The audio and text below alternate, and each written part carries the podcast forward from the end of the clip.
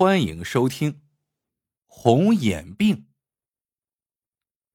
协力村是个穷地方，这些年人丁只出不进，闲置的房子卖不出去，倒的倒，塌的塌，偌大的村子就剩十几户了。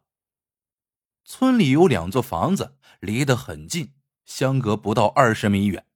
左边这家姓达，当家的叫达能耐。村里人呐，都喊他大能耐。右边这家户主叫劳世斋，被村里人叫成了老实在。大能耐早就在城里买了楼，却舍不得让老房子塌掉，就把主意啊打到了老实在身上。伙计，我看你在这儿住的挺习惯的，干脆一万块钱卖给你得了。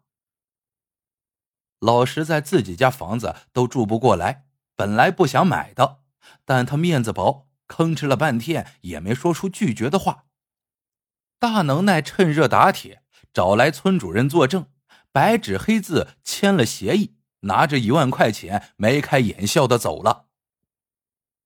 大能耐没高兴几天，忽然听说国家要修高铁，有段路线正好经过协力村，这一下呀。他肠子都悔青了，但凡能征用自己老房一点地，那就得补偿个几十万块呀！大能耐越想越不甘心，于是拿着一万块钱回去找到老实在，假惺惺的说：“老哥呀，我儿子知道我把房子卖了，天天和我吵，说家里也不差这点钱，老屋留着是个念想。”老石在心里明镜似的，也不爱和他拌嘴拌舌，再次把村主任找来做见证，便把房子物归原主了。很快，修高铁的就派工作人员来搞测量了。等路线图一出来，大能耐鼻子都气歪了。全村只占了一户，那就是老实在的家，自家的房子却差了不到二十米。老实在连房子带地得了一百万元的补偿，瞬间脱贫了。大能耐却起了满嘴燎炮，自己不但没赚到便宜，好不容易糊弄出去的房子又砸手里了。这次恐怕卖一万块钱都没人要了。这大能耐呀，被一股火给放倒了。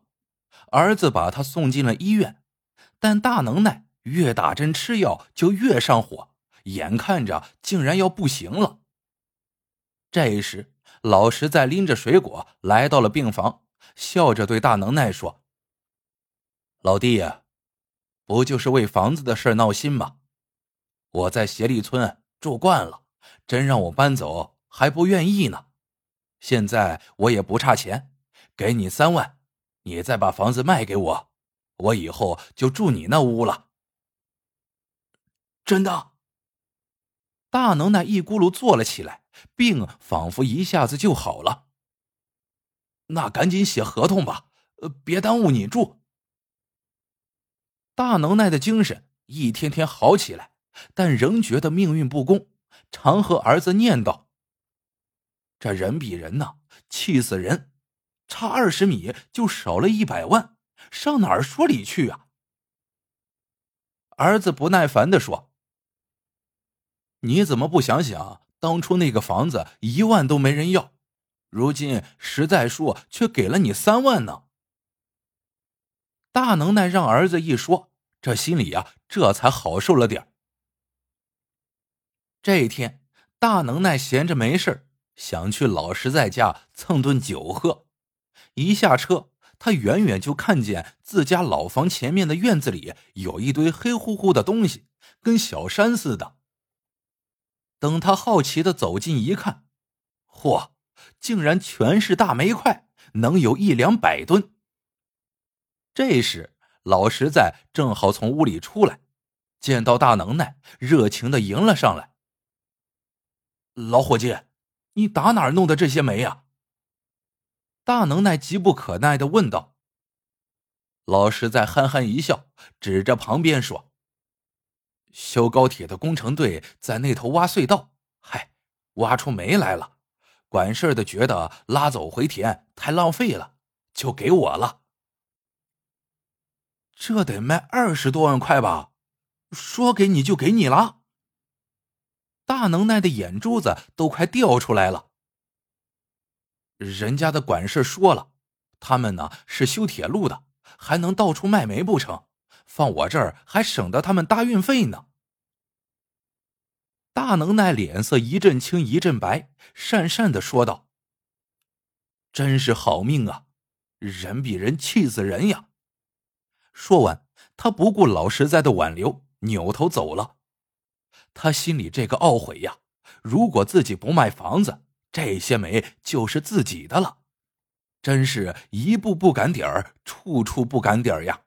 自己的命咋就这么苦呀？他一口气走到村口。竟然嚎啕大哭起来。一台越野车忽然在他面前停住，一个戴着安全帽的人跳下车，关心的问道：“老哥，你怎么了？”大能耐抹着眼泪说道：“我哭着老天不公呀！修高铁时，偏偏差二十米就能征用我家的地，我把房子卖给老实在。”人家又白得了这么多煤，这不是要活活气死我吗？安全帽听完，忍不住笑了。老哥呀，其实当时路线设计从你家走也是可以的，但你知道为啥最后选了老实在的家吗？人家有那个憋命呗。大能耐愤愤的说道。安全帽摆摆手道。考察路线时，是我陪着工程师来的。工程师喝不了凉水，就去老实在家讨点开水。闲聊时，工程师问老实在：“如果征用他家的宅基地，打算要多少钱？”